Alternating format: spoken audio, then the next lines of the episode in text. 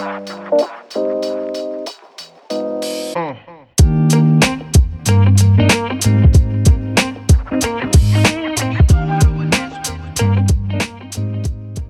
willkommen zu einem weiteren Mood Talk, der Podcast mit mutigen Menschen, für mutige Menschen und solche, die es werden wollen. Für Unternehmer, für Selbstständige, für Menschen in Verantwortung, Alltagsabenteurer, Träumer und Macher, Aussteiger und Aufsteiger.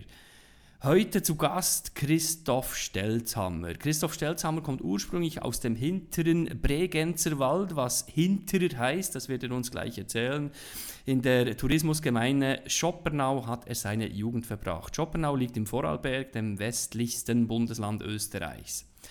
Ähm, sein Vater war Ski Skischulleiter, daher äh, war er sehr intensiv am Skifahren in seiner Kinder- und Jugendzeit. Ähm, Heute führt er sein eigenes Unternehmen im Bereich Training und Personalberatung.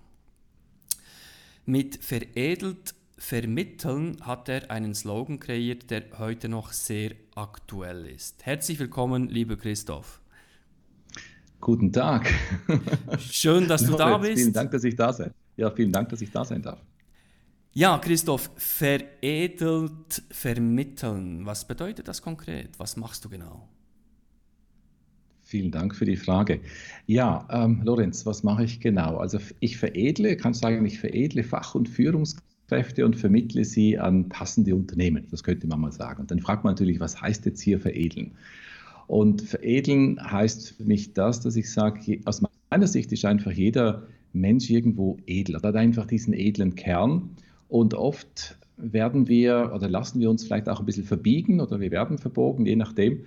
Und, äh, und dann kommen wir von diesem Kern zum Teil immer wieder weg. Und mir geht es darum, den Menschen wieder dahin zu führen, zu diesem Kern. Und deshalb nenne ich das Veredeln. Ja. Das ist so die, die Idee dahinter. Und dann wirklich zu wissen, okay, wer bin ich, was macht mich aus, was habe ich wirklich auch für, für ein Potenzial, was habe ich für Talente, was habe ich aber auch für Herausforderungen, sich dieses Bewusstsein auch anzueignen und dann auch zu sagen, okay, wo passe ich jetzt hin? Also in welches Unternehmen, mit welchem Job könnte ich hier wirklich erfolgreich sein? Und das ist äh, das, was ich mache. Also einerseits sind es, wie du gesagt hast, richtigerweise sind es Trainings in Unternehmen, äh, meistens sind es Führungskräftetrainings und dann eben Vermittlung von eben passenden Fach- und Führungskräften. Ja, eben du vermittelst Fach- und Führungskräfte. Du warst ja selbst eine Fach- und Führungskraft. Du hast lange in einem globalen Industrie ähm, äh, in, in einem globalen Konzern gearbeitet. Ähm, du hast eine sehr spannende Lebensgeschichte und deshalb bist du eben auch in diesem Mood Talk, eben äh, ursprünglich äh, Vorarlberg, hinterer Bregenzerwald, da kannst du gleich noch etwas dazu erzählen. Ähm, ja, so die wichtigsten drei Stationen in deinem Leben, die, die, wichtigsten drei Wechsel in deinem Leben, die Mut erfordert haben, wie würdest du die be beschreiben? Ui, das waren wahrscheinlich nur mehr wie drei, aber ich versuche es jetzt einfach mal. Und äh, ja, vielleicht fangen wir gerade an, wo du jetzt schon öfters jetzt gesagt hast, dem hinteren Bregenzer Wald. Es ist effektiv der hinterste Bregenzer Wald. Und ich würde mich als nicht als Hinterwäldler bezeichnen. Das ist was anderes wie Hinterwälder. Ja, also ich komme wirklich aus dem Hinterwald, hintersten Bregenzer Wald, eine reine Tourismusregion. Äh, eben mein, mein, Vater war ja Skischulleiter, Mutter führt noch eine Pension da. Das ist sehr viel auf den Tourismus ausgerichtet. Und ich bin zwar auch Skilehrer und, und Wanderführer, das Jahr, das äh, eigentlich familienbedingt, wenn man so will, aber mich hat das nicht so interessiert. Ich wollte was anderes machen, ich wollte dann eher was Technisches machen und habe dann schon mit 15 bin ich dann schon von zu Hause ausgezogen sozusagen, weil ich ja nach Bregenz durfte oder musste in die Schule und da konnte man nicht jeden Tag hin und her fahren, sondern war dann wirklich nur am Wochenende äh, dann im, eben in Joppernau im Bregenzer Wald und das brauchte, glaube ich, schon mal Mut, würde ich mal so sagen, da rauszugehen. Das war schon relativ jung auch, von zu Hause weg zu sein, auf sich selber gestellt zu sein. Das war schon einmal auch eine mh, hm, ziemliche Thematik, relativ früh schon. Ja, aber da habe ich auch gelernt, eben mit den Herausforderungen da umzugehen. Und nächster Mut, äh, der nächste große Wechsel, glaube ich, wichtiger war, ähm, ich war dann auch in einem Ingenieurbüro nach der, nach der Ausbildung, das ist ja die schulische Ausbildung HTL, also Höhere Technische Bundeslehr- und Versuchsanstalt heißt es genau, habe ich dann auch, ähm, war dann auch einen Winter lang war ich dann Skilehrer in Lech, eine ganz, ganz spannende Zeit und da habe ich meine zukünftige Ex-Frau kennengelernt und bin dann tatsächlich nach Düsseldorf. Und wenn man sich vorstellt, eben hinterster Bregenzer Wald mit, äh, was waren wir, mittlerweile 900 Einwohner, dann Lech äh, und dann eben Düsseldorf, das war schon nochmal eine ganz andere Nummer. Vor allem in so einer deutschen Großstadt auch zu sein, ein komplett anderes Leben auch kennenzulernen, auch da zu studieren, das war schon ja, war schon eine, eine mutige Geschichte, würde ich sagen. Und äh, konnten viele auch nicht so richtig nachvollziehen, wie kann man da von einer so schönen, so schönen Region wie aus Vorarlberg da nach, nach Düsseldorf ziehen. Wobei es hat auch da viele sehr schöne Sachen gegeben und das war, ähm, ja, ich denke schon, dass das für, für viele wahrscheinlich in der Außenbetrachtung auch recht mutig war. Dann, was war auch noch mutig? Jetzt habe ich zwei Sachen. Entweder ist die, die, die Trennung, das ist mehr im privaten Bereich, das ist sicher auch mutig gewesen, wenn man drei Kinder hat, das ist nicht so einfach, aber das war für mich ein wichtiger Schritt auch. Aber was vielleicht noch ein größerer, mutiger Schritt war, war tatsächlich auch aus der Geschäftsleitung dann auszutreten. Ich war ja, wie du gesagt hast, größerer Konzern, man kann das ja hier sagen, das war bei Hilti und habe da elf Jahre verbracht, war da in einer super tollen, ähm, ja, mit einem super tollen Team auch in der Geschäftsleitung in der Hilti Schweiz. Das war wirklich eine klasse Zeit auch. Und eben mit drei Kindern zu sagen, du gehst aktiv aus der Geschäftsleitung raus, ohne dass ich einen Druck hatte. Also ich musste ja nicht gehen, aber ich wollte was eigenes aufbauen. Ich wollte mein eigenes Ding machen. Ich wollte mein eigenes Geschäft haben. Ich wollte das selber machen. Ich glaube, das haben noch sehr viele als extrem mutig auch ähm, bezeichnet, würde ich sagen. Für mich war es sicher auch mutig, aber ich wollte es ja, es war mir wichtig und äh, wie alles in meinem Leben wollte ich ja treiben und habe es auch angetrieben. Von daher scheint, ja, wird wahrscheinlich schon mutig sein für viele und das würde ich als meine drei mutigen Schritte beschreiben. Sehr cool, vielen Dank. Ja, ich denke, Mut hat ja sowieso immer die, die, die, Außen, die Außenperspektive. Mutig sind ja immer die anderen. Also sich selber Mut einzugestehen, das fällt den meisten von uns schwer ähm, ja, das ist auch sehr eine individuelle Interpretation. Und wenn andere Dinge tun, die man selbst vielleicht nicht tun würde oder wo die Sehnsucht steckt, ähm, ja, betrachtet man die anderen dann sehr gerne als mutig. Aber tatsächlich auch ich ähm, würde dich als mutig bezeichnen. Wir kennen diese Situation alle, diejenigen, die aus einem Angestelltenverhältnis in die Selbstständigkeit gewechselt haben oder vielleicht heute in, einer, in einem Angestelltenverhältnis sind und eine gewisse Sehnsucht haben, sich selbstständig zu machen. Ähm, du hast erwähnt, ein super tolles Team hattest du, du hattest einen guten Posten, du hattest einen ich sage es mal, vermeintlich sicheren Posten ähm, in der Geschäftsleitung. Äh, wer war Christoph Stelzhammer in dieser Rolle damals? Uiuiui, das ist jetzt eine spezielle Frage. Wer war ich in der Rolle? War ich da anders wie heute? Wahrscheinlich schon. Ich war einfach halt, ich war Arbeitnehmer vor allem. Ich war Geschäftsleitungsmitglied, ich war ja Personalleiter da, obgleich ich ja Verfahrenstechnik studiert habe, komme aus dem technischen Bereich und lange im Vertrieb war. Ja? ja. Äh, und da hat eben Hilti gemeint, ich wäre noch gut aufgehoben in dieser Position als Personalleiter. Also ja. das fanden auch viele noch speziell. Wie kann man das denn machen? Was war ich da? Ich glaube, ich war da einfach ein extrem fleißiger, äh, sehr menschenorientierter ähm, Manager, würde ich sagen. Also ich war da wirklich, es gibt auch heute noch viele Leute, die, ähm, ja, mit denen ich auch heute noch Kontakt habe. Das ist schon noch schön auch, ähm, wo wirklich über Jahrzehnte die, die, der Kontakt auch aufrechterhalten bleibt. Und ich habe mich immer sehr, sehr stark um, um meine Mitarbeiter, aber auch um das, um das gesamte Unternehmen, um die Leute auch gekümmert, aber auch um andere Stakeholder. Also Lieferanten waren mir natürlich auch sehr, sehr wichtig, Kunden waren mir sehr wichtig. Und ich war, glaube ich, sehr der, also einfach dienstleistungsorientiert, würde ich jetzt einfach mal ganz einfach sagen. Ja. Mhm. Mhm dienstleistungsorientiert, eben du hattest viel mit Menschen zu tun in, in, in dieser Rolle des Arbeitnehmers. Was war denn so der, der Auslöser, wo du gesagt hast, so jetzt, jetzt mache ich mich selbstständig? War da schon lange eine Idee mit, mhm. mit dir unterwegs oder, oder wie ja. kam das zustande? Ja, ja, das ist eben, das war ja für mich immer schon klar. Ich habe eigentlich schon vom, nach dem Studium schon gewusst, dass ich irgendwann mal mein eigenes Unternehmen haben werde und nicht ewig an, im Angestellten-Dasein bleiben möchte. Das war mir immer schon ganz klar. Ähm, und, aber ich habe auch gesagt, ich will genügend ähm, Basis haben. Ich wollte genügend äh, für mich ähm, einfach mitnehmen können. Sei es auf, bei, bei, mir jetzt sehr, äh, ein großes Thema war natürlich Vertrieb, wirklich die Verkaufskenntnisse, die Vertriebskenntnisse mitzunehmen.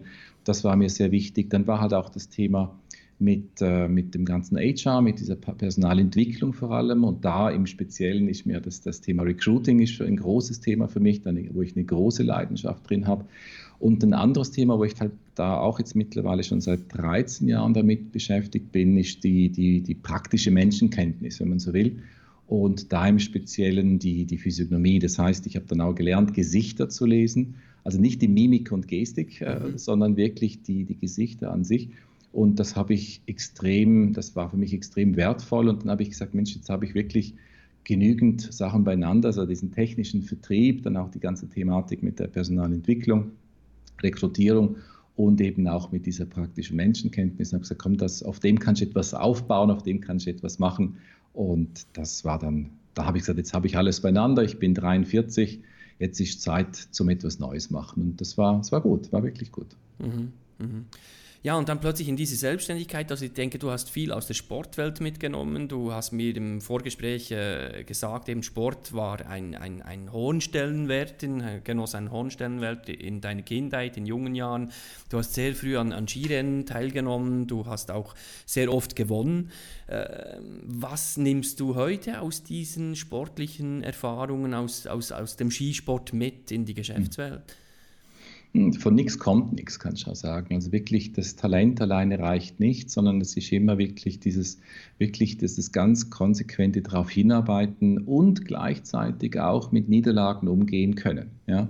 Ich glaube, das ist schon eine wichtige Sache, weil, ähm, wie, ich natürlich schon gesagt habe, ich habe tatsächlich sehr oft gewonnen. Äh, das war geschuldet sicherlich einem großen Talent natürlich auch, und, aber ich habe schon auch viel trainiert.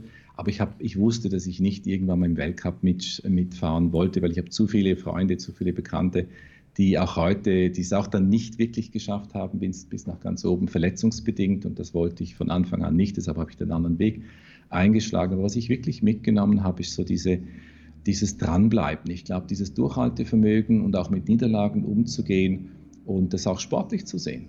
Ja, immer wieder daraus zu lernen. Ich glaube, ich sage immer, man kann, man gewinnen, man kann gewinnen und, und lernen. Nur die Sache. Ja, ja. Heute vermittelst du veredelt, äh, wann kommen Kunden zu dir? Du hast einerseits hast du die Kandidatinnen und ja. Kandidaten, du hast andererseits hast du die Unternehmen. Ähm, wann kommen die Leute zu dir? Wenn sie Schmerzen haben. also sie kommen nur zu mir, wenn es weh tut. Ich positioniere mich auch so. Also ich bin nicht einfach einer, der man, der man irgendwelche einfachen Profile vermittelt, für Unternehmen, sondern ich komme dann ins, zum, zum, ins Spiel, wenn man so will, wenn sie selber nicht weiterkommen. Wenn sie sagen, wir haben vielleicht die Kapazitäten nicht, oder wir tun uns da schwer, wir kommen selber nicht weiter, wir müssen andere Ansätze wählen, dann kommen sie zu mir und dann schauen wir uns das genauer an. Und ich wähle halt dann auch ein bisschen andere Vorgehensweisen und komme auch Kraft meiner Positionierung zum Teil auch an Kandidaten hin, die sagen, ich habe mir Ihre Seite angeschaut, ich habe mich mal umgeschaut, was Sie so machen. Sie sind ja gar nicht so der klassische Personalvermittler. Das finde ich noch spannend und da würde ich gerne mal mit Ihnen ein Gespräch führen. Also ich komme wirklich zu sehr interessanten Kandidaten, einfach dadurch, dass ich anders positioniert bin. Und das ist auf der Unternehmensseite so und eben Schmerzen sind genauso auch auf der stellensuchenden Seite. Das heißt auch, sind oftmals meistens Manager so im, im Alter zwischen, sagen wir vielleicht Ende 30, Mitte 40 bis zu Mitte 50, die sagen, ja, schon okay, was ich bisher gemacht habe, aber so wirklich wirklich erfüllen tut mich das nicht wirklich. Und ich möchte eigentlich da noch schauen, was es anderes gibt oder wo ich mich noch hinentwickeln kann. Und die kommen dann ins, zu uns ins Berufungszentrum. Das heißt ja wirklich Berufung finden dann letztlich auch im Sinne von, was ist mein Purpose, was ist meine, eben meine Bestimmung und wo gehöre ich hin und welche Talente kann ich wirklich hier zum Besten geben und, und optimal im nächsten Job einsetzen. Und es ist einfach eben einerseits das Unternehmen und andererseits eben der Stellensuchende, der ein bisschen was anderes sucht, ein bisschen mehr, ähm, mhm. vielleicht einen ganzheitlicheren Ansatz auch sucht, auf der Unternehmensseite als auch auf der stellensuchenden mhm. Seite. Du hast ähm, die klassischen Personalvermittler erwähnt. Was unterscheidet deine Vorgehensweise zu den klassischen Personalvermittlern? Ja. Vermittlern? Genau, klassisch. Also was mich sicher unterscheidet, ist, dass ich, äh, ich habe jetzt gerade wieder einen neuen Kunden gewonnen, habe die auch gefragt, ich war auch so in einem Schönheitswettbewerb drin und dann habe hab ich sie gefragt, ja, warum habt ihr euch denn gerade für mich entschieden? Und die Antwort war, weil ich halt der Einzige war, der auch das Onboarding mit anbietet. Ja? Das heißt, ich mache nicht nur die Vermittlung, sondern ich begleite dann auch meine Kandidaten über ein halbes Jahr hinaus und dann ist es wirklich dann mit allen, also es können Trainings sein, das kann für einen Verkäufer kann es Verkaufstraining sein, für einen Produktmanager kann es Präsentationstraining auf Englisch sein, für einen Westschweizer Techniker kann es Deutschkurs sein, wo ich dann über ein halbes Jahr dann äh, mache mit den Kandidaten. Damit bleibe ich natürlich auch mit den Kandidaten, aber auch mit den Unternehmen sehr eng im Kontakt. Und damit ist auch dieses ganze Onboarding, sprich diese, diese Integrierung ins Unternehmen, äh, gewährleistet. Und das, ist, das unterscheidet mich ganz sicher von vielen anderen. Und dann ist es auch noch so, dass ich auch Fixpreise habe. Ich also keine, ich habe keinen, äh, keinen Prozentsatz, wo man sich am Schluss dann überlegen muss, okay, was ist jetzt alles noch dabei, sondern es sind Fixpreise, egal was dann der Kandidat auch verdient. Das ist mir egal sozusagen. Und da, da gibt es in der Schweiz nicht so viele, die das anbieten. Das ist sicher auch noch ein Unterschied. Und der größte Unterschied ist wahrscheinlich, dass ich ähm, am Anfang im besten Fall in einem Unternehmen immer zuerst mal schaue, dass die bestehende Mannschaft vorankommt. Ja, dass ich nicht, dass man nicht einfach Leute austauschen, sondern dass ich versuche wirklich im Unternehmen zu schauen, wen, wen können wir noch vielleicht auf einen anderen Platz, auf einen anderen Sitz irgendwo bringen, wo er vielleicht besser seine Talente mit einbringen kann. Und erst dann, wenn es wirklich nicht anders geht, dann, okay, nach neuem Personal dann auch suchen sozusagen. Mhm.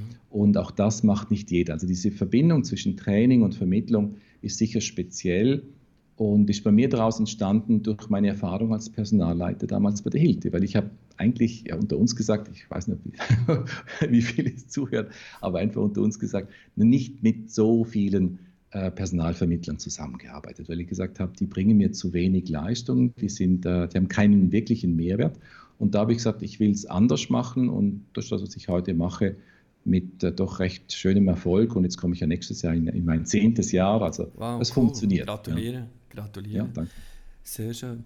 Ja, eben, das sind ganz andere oder neue Geschäftsmodelle oder Pricing-Modelle, ähm, waren mir auch nicht bekannt. Ähm, jetzt hast du vor allem die Zusammenarbeit mit den Unternehmen ähm, erwähnt. Wenn du jetzt so zurückblickst, eben zehn Jahre Selbstständigkeit, vor elf, zwölf Jahren warst du ähm, in der Geschäftsleitung von, von Hilti. Wenn jetzt Christoph Stelzhammer vor zwölf Jahren zu dir kommt und seinen Job wechseln möchte, er nicht ganz erfüllt ist auf seinem Job. Was würdest du ihm aus heutiger Perspektive raten? Also ich würde meinem, meinem Ego sozusagen äh, etwas raten vor zwölf Jahren. Ähm, da war ich ja schon recht gut unterwegs, weil ich mich ja da eben sehr intensiv auch mit mir selber beschäftigt habe und ähm, ich meine, wenn du jetzt 15 Jahre gesagt hättest, dann hätte ich sagen können, bei 12 Jahren, da, da war ich genau in diesem Prozess. Aber da würde ich das auch sagen. Beschäftige dich mit dir selber, wer du bist. Ähm, schau auch mal, was ist wirklich dein, dein Lebenszweck, was, sind deine, was ist dein Thema, was ist so dein Ding, was ist das, was dich wirklich, ähm, wirklich erfüllt und ähm, ja, und, und geh den Weg ganz, ganz mhm. konsequent. Ja, so mhm. dass ich, das würde ich sagen. Oder dann fragen natürlich auch viel, wie kann ich das rausfinden? Ich, heute weiß ich es, weil wir es ja natürlich hier im, im, im, Berufungszentrum auch anbieten. Zusammen mit meiner Partnerin machen wir das ja. Also ich würde einfach sagen, gegen wohin, wo man dir, wo du wirklich auch herausfinden kannst, was deine Berufung ist, was deine, was deine Bestimmung ist, was auch deine, deine Talente sind und, und geh konsequent deinen Weg und lass dich davon nicht abbringen. Mhm. Mhm. Ja, so. ja, du hast es erwähnt, das ähm, äh, klingt so wie ein, ein, ein, ein Geheimnis oder ein, ein Geheimrezept. Also wenn jetzt dieser Christoph Stelzhammer von damals in der Position der Geschäftsleitung von Hilti in dieses Berufungszentrum kommt, was passiert mit ihm? Also ich kann dir dann genau sagen, was, was wir halt eben machen. Also wenn, wenn ich damals in das, oder wenn jemand da in das Berufungszentrum kommt, dann passiert zuerst einmal das, dass man dass ich, also ich kann es ja so umdrehen, ich, ich stelle halt dann ganz viele Fragen, ja, also viele Fragen wie, wie ganz einfach eben, wer bist du? Ganz einfache Frage, ganz schwierig zu beantworten. Dann vielleicht auch die Frage, was willst du genau? Ja, also wo willst du hin? Und vor allem auch noch ein bisschen schwieriger, was soll denn drin sein? Was muss denn in diesem Job alles drin sein, damit es für dich stimmig ist? Wie muss das Umfeld beschaffen sein? Wie soll dein Vorgesetzter sich verhalten, damit du dich entwickeln kannst? Und was ist auch vielleicht dein Lebenszweck? Was ist deine Berufung? Was ist deine berufliche Vision? Und das sind alles Fragen, die man nicht so, die man sich vielleicht nicht jeden Tag überlegt. Und die, die Fragen stelle ich. Also da würde ich mir diese Fragen sozusagen stellen und dann würde ich vielleicht äh, dann auch sagen, ja, weiß auch nicht so genau. Und dann wird es halt dann dazu übergehen, dann würde ich sagen, okay, wäre es für dich interessant, das rauszufinden? Und die eigentlich alle sagen dann natürlich ja. Und dann sage ich, dann schicke ich sie äh, zu meiner Partnerin und die, äh, die findet das dann raus. Und zwar ohne dass ich dann was sagen muss, ohne dass, meine, dass unsere Kandidaten dann etwas sagen müssen. Also sie müssen nichts sagen, die müssen keinen 149 Fragen-Katalog ausfüllen am Computer oder offline, äh, sondern wirklich gar nichts. Und das ist recht schön und recht interessant und es ist nicht ein Fühlschmick, Spürschmick, wie man so schön in der, in der, in der Schweiz sagt, ähm, so was quasi esoterisches, angehauchtes, sondern es ist wirklich sehr, sehr logisch-analytisch aufgebaut, handfest, wenn man so will und da kann man es sehr, sehr genau nachvollziehen und ja, dann findet man das raus. Und dann hat man diese Antworten und die integrieren wir dann wieder in dieses Ursprungsinterview. Und dann fängt die Arbeit an, sprich, und dann schaut es natürlich, dann ist man, kommt man auch sehr schnell voran und dann weiß man recht gut nachher, was ist wirklich meine äh, Bestimmung, was ist meine Berufung, was ist wirklich mein Ding, was ist mein, was sind meine Talente, aber, aber genauso auch, was sind meine Herausforderungen, wie darf ich mich diesen mhm. Herausforderungen stellen, ja, mhm. um mutig durch das Leben zu gehen. Ja. Ja, und seine Berufung eben zu folgen, was, zu nicht, folgen, immer, der, was genau. nicht immer der einfachste Weg ist. Genau, richtig, absolut. Man, vor allem ist nicht einfach zu folgen, wenn man nicht gar nicht weiß, wie die aussieht. Ja, ja.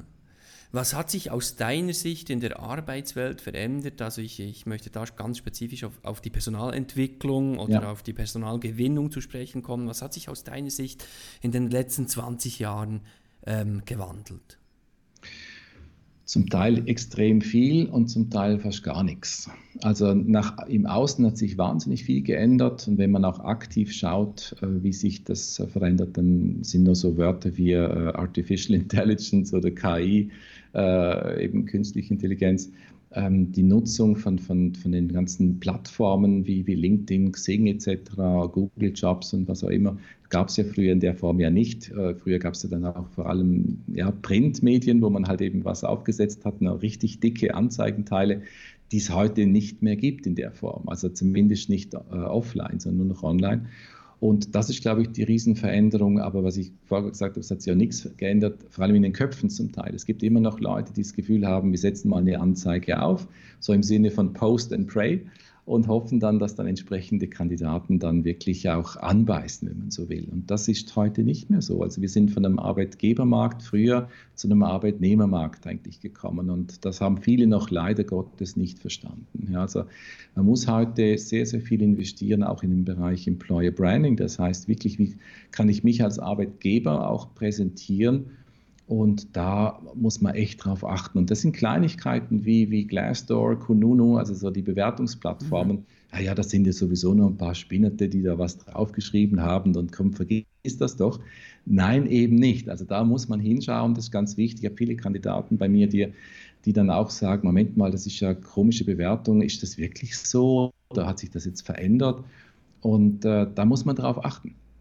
Also man muss heute mit diesen Sachen auch umgehen können. Auch ein Recruiter muss heute wirklich IT-affin sein. Das ist extrem wichtig. Das war früher noch nicht so sehr. Und Recruiting wurde halt von der Personalabteilung mitgemacht irgendwie. Mhm. Und Recruiting ist, ist eine Hauptbeschäftigung. Also wirklich sich zu überlegen, wo sind meine Kandidaten, Schrägstrich Kunden, wenn man so will. Äh, und wo finde ich die? Wie komme ich an die ran? Was kann ich machen, um die zu begeistern für unser Unternehmen? Äh, das ist ja das eine, aber dann muss ich es ja noch integrieren. Dann muss ich ja noch schauen, dass das, was ich versprochen habe, auch tatsächlich auch umgesetzt wird. Ja. Mhm. Also es ist schon ein, ein recht ein, ein, großer Aufwand, der sich lohnt, wenn man halt eben dann am Schluss die richtigen und die passenden Mitarbeitenden hat. Ja. Also es ist nicht mehr so einfach wie früher, aber es sind einfach andere Wege und man muss halt bereit sein, diese Wege zu gehen. Und um diese erfolgreich zu gehen, braucht es eben diese Technologieaffinität. Ich glaube, das ist sehr wichtig. Und mhm. das hat sich vor allem geändert. Ja. Mhm, eben künstliche Intelligenz, äh, Digitalisierung. Also viele sprechen ja auch von dieser VUCA-Welt und, genau. und äh, New Work und äh, Arbeits, Arbeitswelt 4.0. Also genau. was, was, hat sich deiner Meinung nach in der Führungsetage geändert? Jetzt vielleicht den Schwenker ein bisschen weg von der Personalgewinnung ja. und Personalentwicklung hin zur Führung. Was sind so die aktuellsten Führungsthemen, ähm, die Führungskräfte beschäftigen aus deiner Sicht äh, der Personalvermittlung? Mhm. Ich glaube, die eben VUCA ist ein, großes Thema natürlich, diese, diese, diese Unsicherheit, ich sage es mal so, oder für viele. Also Unsicherheit einerseits und gleichzeitig eben auch, was hole ich mir für Mitarbeitende an Bord, aber wen hole ich mir da rein? Und ich glaube, wir haben oft extrem anspruchsvolle Mitarbeitende, die nicht einfach nur machen, was man ihnen sagt, sondern die auch bereit sind zu denken und sich auch einzubringen. Und da muss auch eine Führungskraft bereit sein, damit umzugehen. Also es gibt viele ältere Führungskräfte, die diesen Schwenker nicht gemacht haben. Es hat nicht direkt mit dem Alter zu tun. Es gibt da Ältere, die da extrem, äh, extrem agil sind und extrem up-to-date sind. Das ist gar kein Thema. Aber es gibt auch andere, wo da nicht so bereit sind, sich da anzupassen. Ich glaube, wir haben es wirklich mit sehr mündigen Arbeitnehmenden zu tun, sehr anspruchsvollen Arbeitnehmenden zu tun, die vor allem auch mit, wenn die jüngeren Generationen auch anschauen, die vor allem projektorientiert sind, die nicht unbedingt loyal, loyal, wenn ich es noch rausbringe, loyal sind dem Unternehmen gegenüber, sondern vor allem dem Projekt gegenüber. Und wenn es dann nicht mehr interessant ist, dann sind die auch ziemlich schnell wieder weg. Da muss ich auch als Führungskraft auch damit umgehen können. Und, ähm, und da denkt man sich eigentlich, es kann doch nicht wahr sein, dass jemand nach anderthalb Jahren schon darüber nachdenkt, wieder den nächsten Job zu machen. Aber das ist heute leider so. Und das ist, mit dem umzugehen, ist nicht ganz leicht. Das heißt, man muss einfach viel, viel mehr machen, damit man die Leute bei der Stange hält, äh, wie es vielleicht noch früher der, der, Fall war. Ja, das ist dann, wenn ich heute gut ausgebildet bin und, und, und aktiv bleibe in der Weiterentwicklung oder ja, in der Weiterbildung vor allem auch, dann habe ich natürlich unendlich viele Chancen am Arbeitsmarkt. Ja, das muss mhm. man schon auch sehen. Ja. Mhm. Das wissen natürlich auch viele. Also kann man sagen, äh, Generation äh, Y und Z und wie sie alle heißen, das sind alles Opportunisten? Äh, man kann ja nie alle über einen Kamm scheren, das weißt du auch, das ist schon klar. Aber es gibt schon viele, also ich, ich werde durch mich angefragt bezüglich den Führungskräften und viele Führungskräfte, die ich kenne, die, die, die jammern einfach und sagen, es kann ja nicht wahr sein, jetzt haben wir denen so ein tolles Projekt angeboten und äh, das findet er jetzt gar nicht so lustig, weil er halt vielleicht noch ein besseres irgendwo anders bekommt, in einem anderen Unternehmen. Und da sind die einfach weg. Und eben nach sehr, sehr kurzer Zeit, wo man eigentlich denkt, das kann gar nicht wahr sein. Äh, man hätte vielleicht auch eine längerfristige Planung mit den Leuten vor, aber man kommuniziert dann vielleicht auch zu wenig intensiv, lässt die, die Kandidaten zum Teil im, im, im vielleicht im Glauben, dass da irgendwann mal etwas kommt, aber der Kandidat oder der Mitarbeiter ja viel mehr will dann wissen, wie es weitergeht und vor allem relativ schnell. Und das ist eine rechte Herausforderung für, für viele Strukturen, also für viele äh, Führungskräfte auch. Ja. Mhm. Und jetzt nochmal vielleicht für Führungskräfte bezogen auf die Rekrutierung. Ich habe jetzt auch ähm, Unternehmen, wo, wo sich zum Beispiel wahnsinnig viel Zeit lassen, ja, wo einfach sagen, hey, ich, ich brauche brauch einfach die Zeit, äh, um, um zu entscheiden und das kann dann Monate sein. Und ich sage dann, sorry, äh, es kann ja nicht sein, dass man von der ersten Kontaktaufnahme bis, bis zur möglichen Unterschrift irgendwie zweieinhalb Monate brauchen, weil äh, gute Kandidaten sind dann einfach weg. Auch da sieht man es wieder. Also die Herausforderung für Führungskräfte ist wirklich auch schnell zu sein, sich die Zeit auch rauszuschneiden, auch Zeitblöcke vielleicht einmal sicherzustellen, zu sagen, in der Zeit, also in der Woche vielleicht ein, zwei Mal habe ich so Blöcke, äh, reserviert rein für Interviews, also wirklich für Kandidaten, für neue. Und wenn ich das nicht habe, geht es zum Teil halt extrem lang, bis man wieder so ein Gespräch führen kann. Und für den, für den potenziellen Bewerber, sprich den Kandidaten, dauert es dann wahnsinnig lange. Und das kann man sich heute nicht mehr mhm. erlauben. Mhm. Hat diese Entscheidungslethargie, oder ich nenne das jetzt einfach mal so, diese, diese Entscheidungsprozesse, diese Verzögerung, hat es, hat es tendenziell zugenommen oder ist das immer noch gleich wie früher oder wie schätzt du das ein? Ja, das, ist, das kommt halt darauf an. Es gibt halt Unternehmen, die, die dessen, denen es extrem bewusst ist, wie wichtig es ist, gute Leute ans, ans Unternehmen zu binden und dann auch eben schnell zu sein und dann auch zu entscheiden, dann schnell zu entscheiden. Und es gibt halt andere, die vielleicht auch schlechte Erfahrungen gemacht haben mit eben schnell entscheiden und die dann nicht mehr so schnell entscheiden. Und aber insgesamt merke ich schon, wie du das schön gesagt, so Entscheidungslethargie, die ist schon sehr stark spürbar. Aber ob das jetzt heute mehr ist wie früher, könnte ich jetzt nicht sagen. Also ich hatte früher schon Unternehmen, wo extrem lang gebraucht haben, bis sie was entschieden haben. Das ist auch heute noch so. Es ist mehr so eine Einstellungssache, das ist sehr unterschiedlich. Ja. Mhm. Ähm, ich höre von vielen meiner Kunden, ähm, ja, wir haben einen Fachkräftemangel. Ähm, was sagst du dazu? Stimmt das?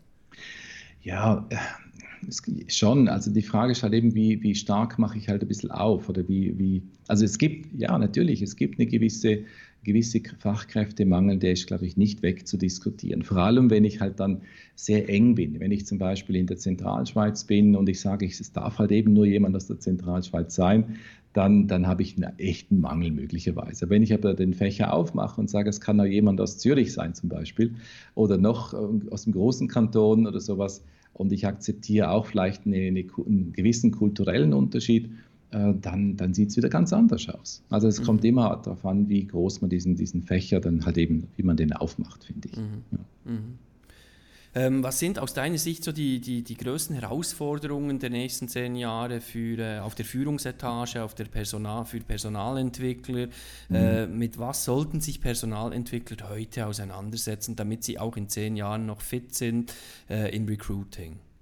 Ja, ich glaube, es geht immer um den Mensch grundsätzlich. Es geht um die richtigen Menschen, also, also wirklich zu finden. Da kann man gewissermaßen auch diese neuen äh, Sprachanalysen zum Beispiel einsetzen. Es gibt Gesichtsanalysen, wo man machen kann, eben KI ist da nur so ein Stichwort, äh, das, das eben zu nutzen und das sauber zu integrieren, also wirklich den Prozess gut zu kennen, aber vor allem auch das Unternehmen gut zu kennen und auch die, die, die, diesen Spirit des Unternehmens auch gut vermitteln zu können. Das ist über KI sicherlich noch schwierig, da braucht es immer den Menschen dazu und es wird auch da immer den Menschen brauchen.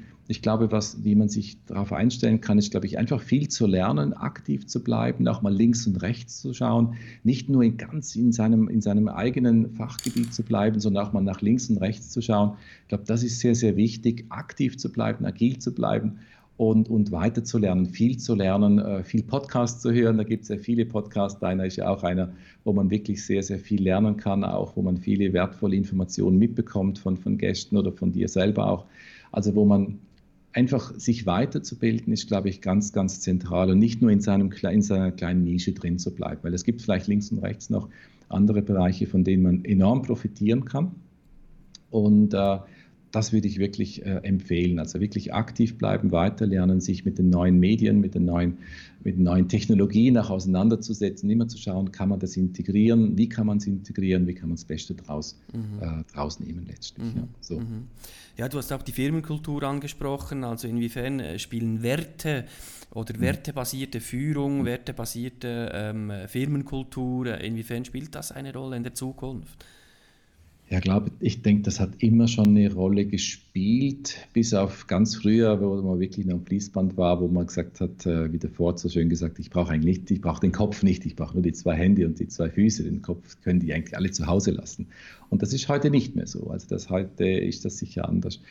Ähm, also was man braucht, die Werte, Werte sind, sind auch in Zukunft noch sehr wichtig. Und ich komme halt aus einem Unternehmen, wo Werte ganz groß geschrieben sind wo die vier Werte, äh, also da, also es ist der Wert wie, wie Teamarbeit zum Beispiel, wie Integrität, wie Commitment, Engagement und in, in Integrität, habe ich das jetzt alles, ein Mut zur Veränderung. Ein Mut zur Veränderung ist ein Wert von der Hilti. Ja? Okay. Deshalb finde okay. ich es immer so schön, wenn du das jetzt auch bei dir so, so rausbringst, also Mut zur Veränderung, Integrität, Commitment und Teamwork, das sind die vier ja. Werte.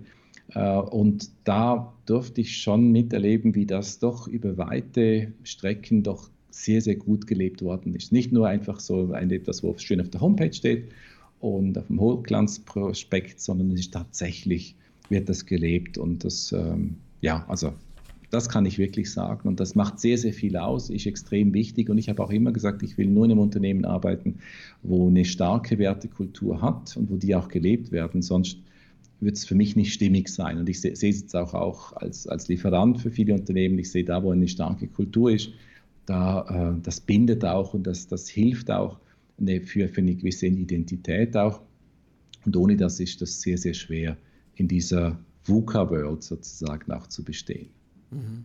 Mhm.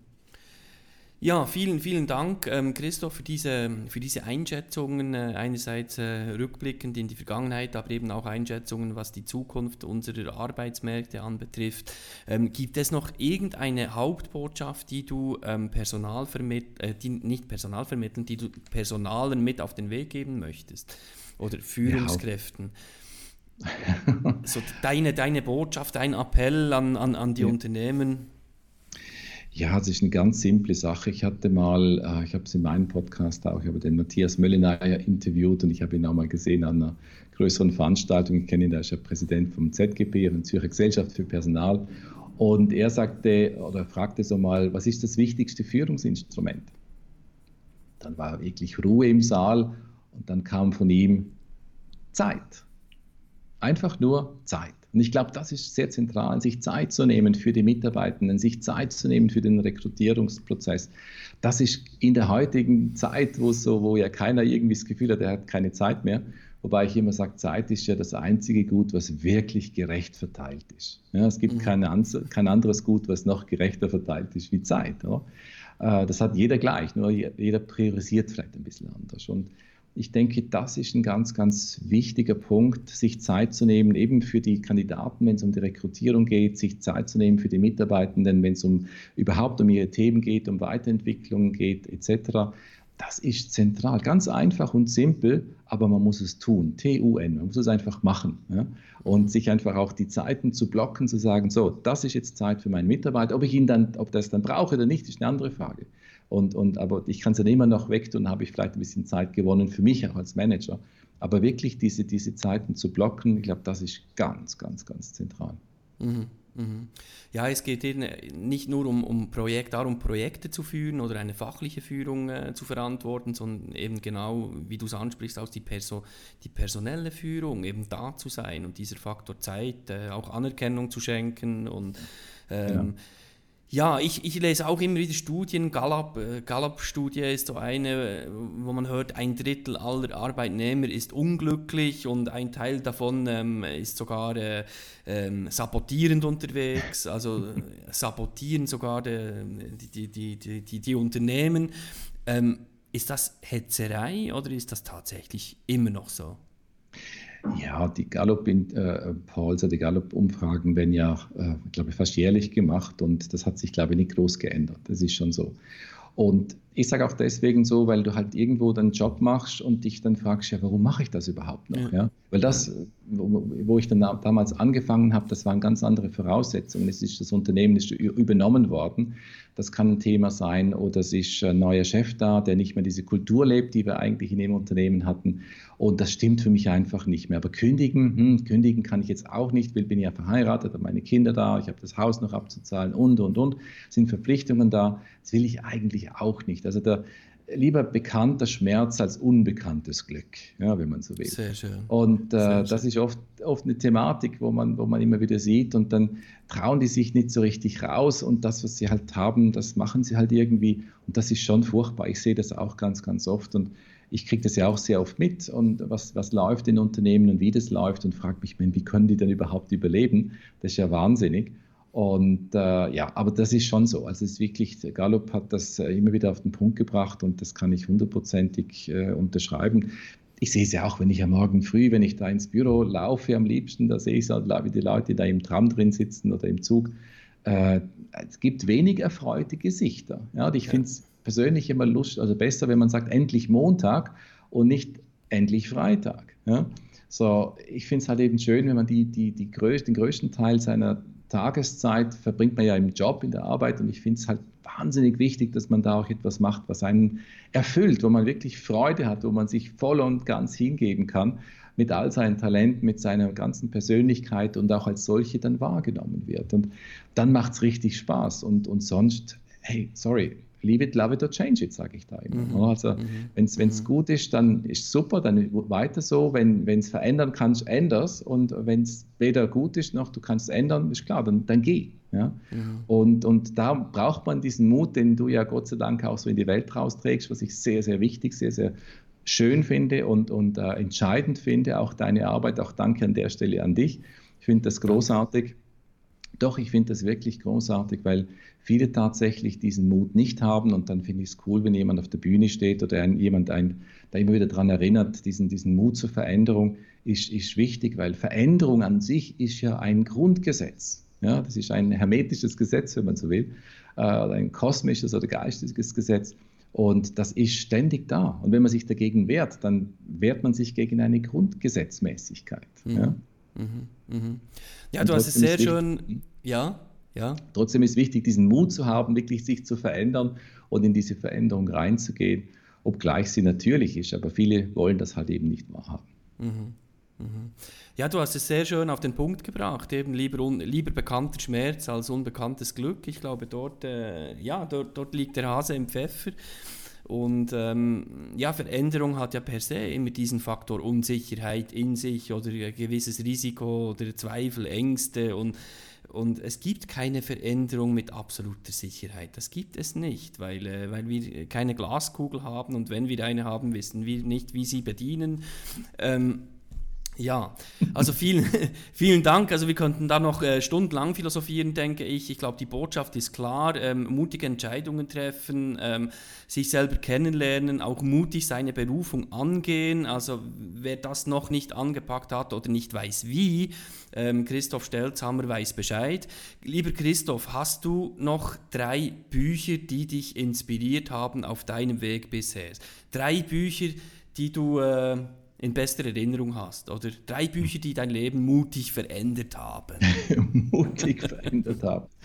Ah, das ist jetzt schon noch schwierig. Also eins, was ich immer wieder sehr gerne empfehle und wo mir extrem viel gebracht hat und wo mich ähm, wo, wo, ich ja heute immer noch wieder zitiere draus und immer wieder empfehle, ist wirklich das Buch vom, vom Stephen R. Covey, uh, Seven Habits of Highly Effective People oder auf Deutsch sieben Wege zur Effektivität. Das finde ich ganz, ganz großartig. Äh, sehr einfach dargestellt und, und beschrieben und trotzdem holt es einen wirklich in allen Facetten aus dem Privatleben und Geschäftsleben ab. Und ich finde das wirklich, wirklich großartig. Ähm, ein anderes, wo ich auch in der Geschäftswelt sehr gut finde, ist Good to Great vom, vom Jim Collins, der mit seinem Team wirklich herausgefunden hat oder versucht hat herauszufinden, oh, und das herausgefunden hat, was unterscheidet tatsächlich großartige Unternehmen von guten Unternehmen. Ja, was, was ist so, was macht es wirklich aus?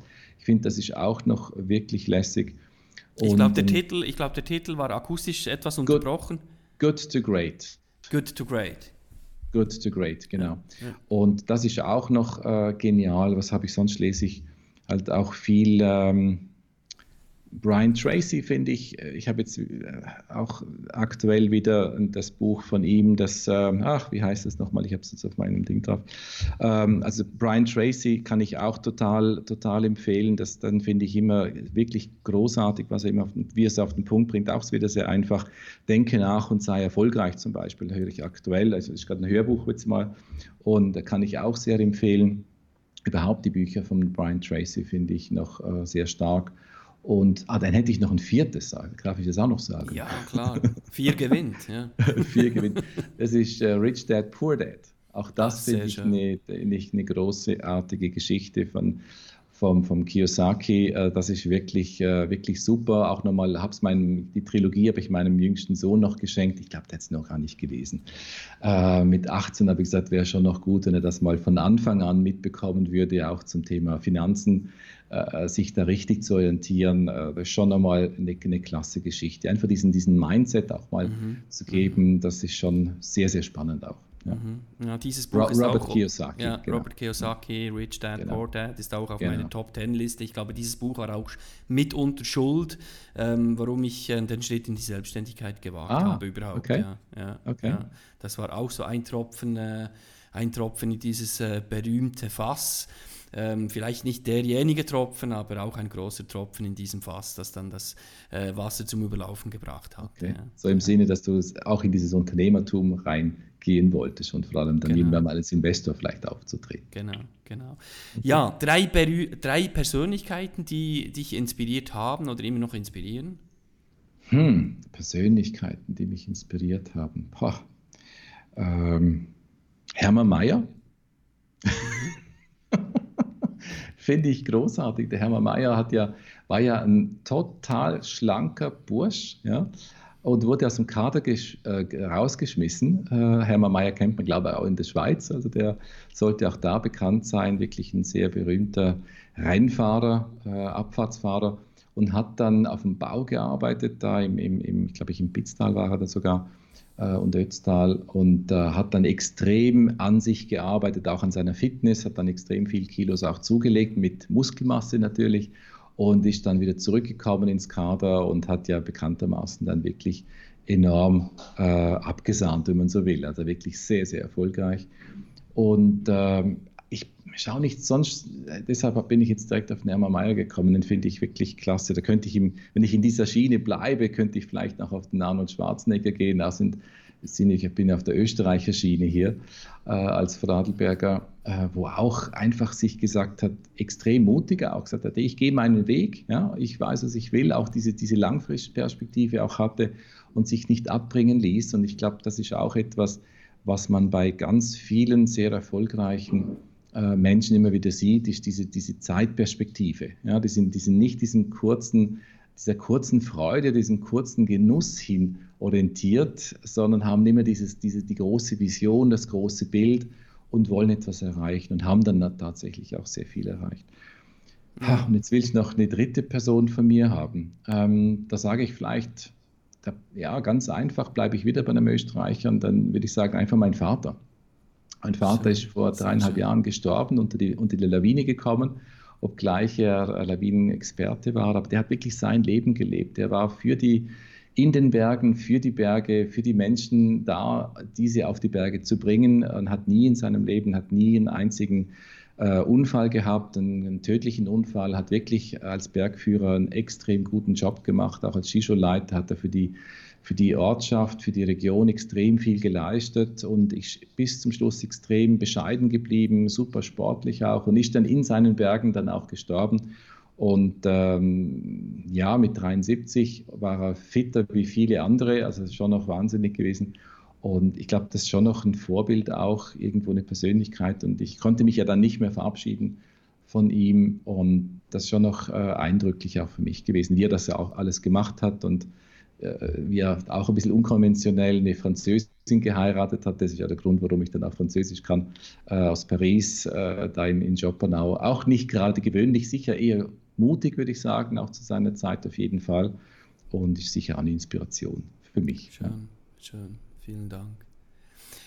Ja, ich habe da noch ähm, drei, vier kleine Fragen, die du möglichst spontan beantworten magst. Ähm, bist du bereit?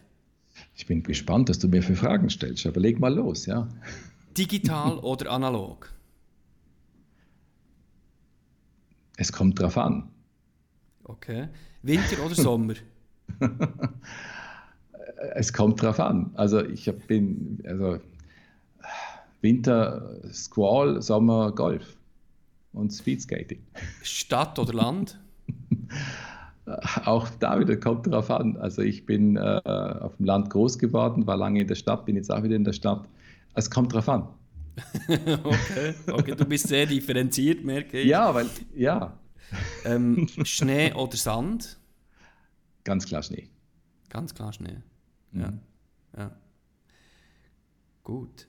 Vielen Dank, Christoph für diese Insights, für deine Einschätzungen, äh, was auch die Zukunft unserer Arbeitsmärkte anbetrifft und auch deine privaten Insights. Ja, lieber Christoph, wie findet man dich, wenn jetzt jemand äh, unglücklich in seinem Job ist, falls es da jemanden gibt, der zuhört unter den Zuhörerinnen und Zuhörern, ähm, wie findet man dich oder falls Unternehmen zuhören, ähm, genau. ähm, die in einem Recru Recruiting-Prozess sind, mhm. äh, wie findet man Christoph Stelzhammer? Genau.